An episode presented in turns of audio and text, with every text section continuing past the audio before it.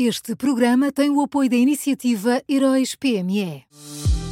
Já são conhecidos os semifinalistas da sexta edição dos Heróis PME. Chegou a hora de partilhar a sua opinião.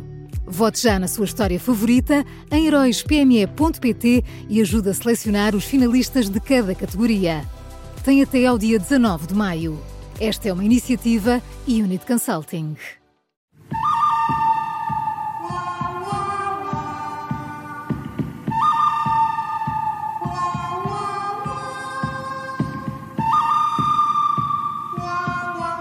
Este som diz tudo começa agora a nova edição do Bom, o Mau e o Vilão da Rádio Observador com Miguel Pinheiro. Bom dia, Miguel. Bom dia. Bom dia, Miguel. Quem é o bom desta sexta-feira? O, o bom desta sexta é o PSD, que vai chamar a ministra Mariana Vieira da Silva ao Parlamento para explicar as falhas do governo na aplicação de medidas de apoio à economia uh, durante a pandemia.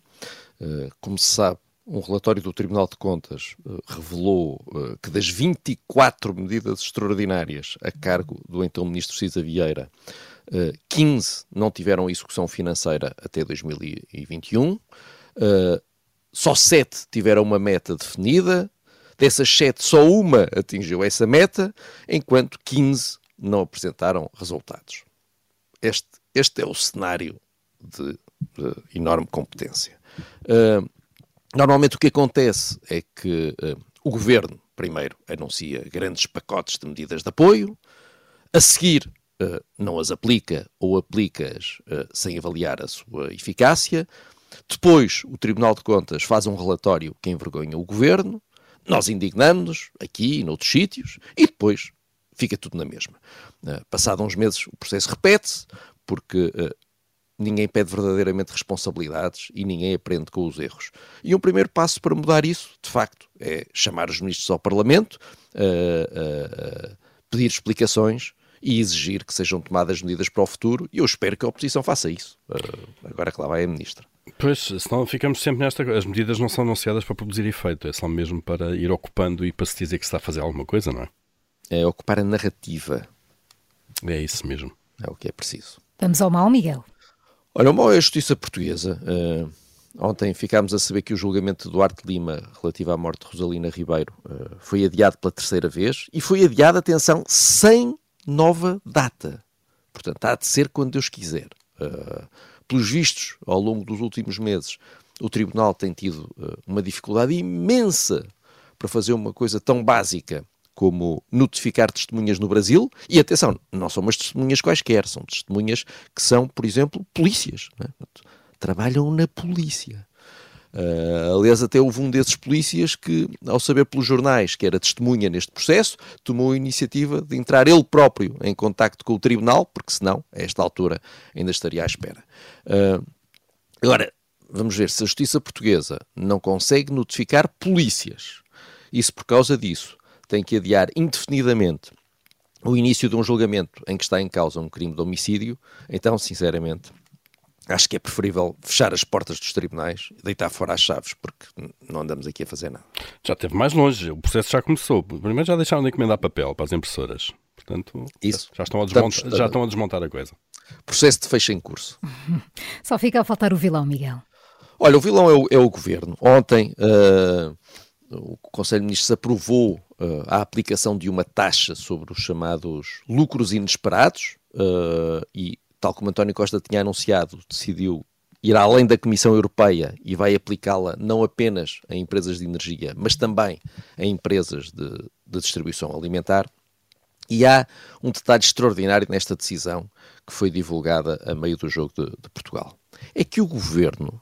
Uh, para exibir a sua imensa virtude. É um, é, um, é, é um governo que tem uma virtude que nunca mais acaba. Escreveu que uh, uma parte das receitas desta nova taxa sobre empresas de distribuição alimentar vai, uh, eu vou citar o que diz o comunicado, vai ser canalizada para apoiar a população mais desfavorecida, nomeadamente por via do reforço dos instrumentos contra a fome.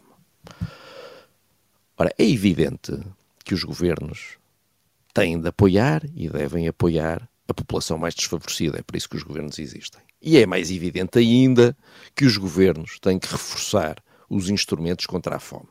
Agora, ao anunciar que está a aplicar esta taxa para combater a fome, o governo o que está a fazer é a insinuar a existência de uma ligação entre as duas coisas. Eh, como se o aumento dos lucros de um hipermercado provocasse um aumento da fome e, portanto, como se fosse preciso taxar esse lucro para depois o governo ir diminuir a fome.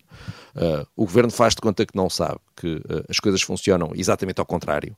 Uh, é o facto de termos empresas de distribuição alimentar sólidas e rentáveis que permitam aos hipermercados venderem alimentos a preços mais baixos e é o facto de existir uma grande concorrência entre essas empresas que permite a existência permanente de promoções e de descontos que reduzem ainda mais os preços da comida.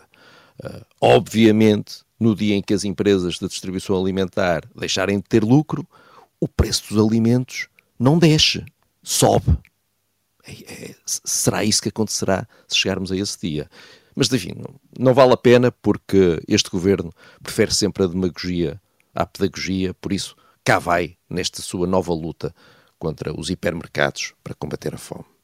Portanto, o bom desta sexta-feira é o PSD, o mau a Justiça e o vilão de hoje é o Governo. Foram estas as escolhas do Miguel Pinheiro na Rádio Observador e sempre em podcast.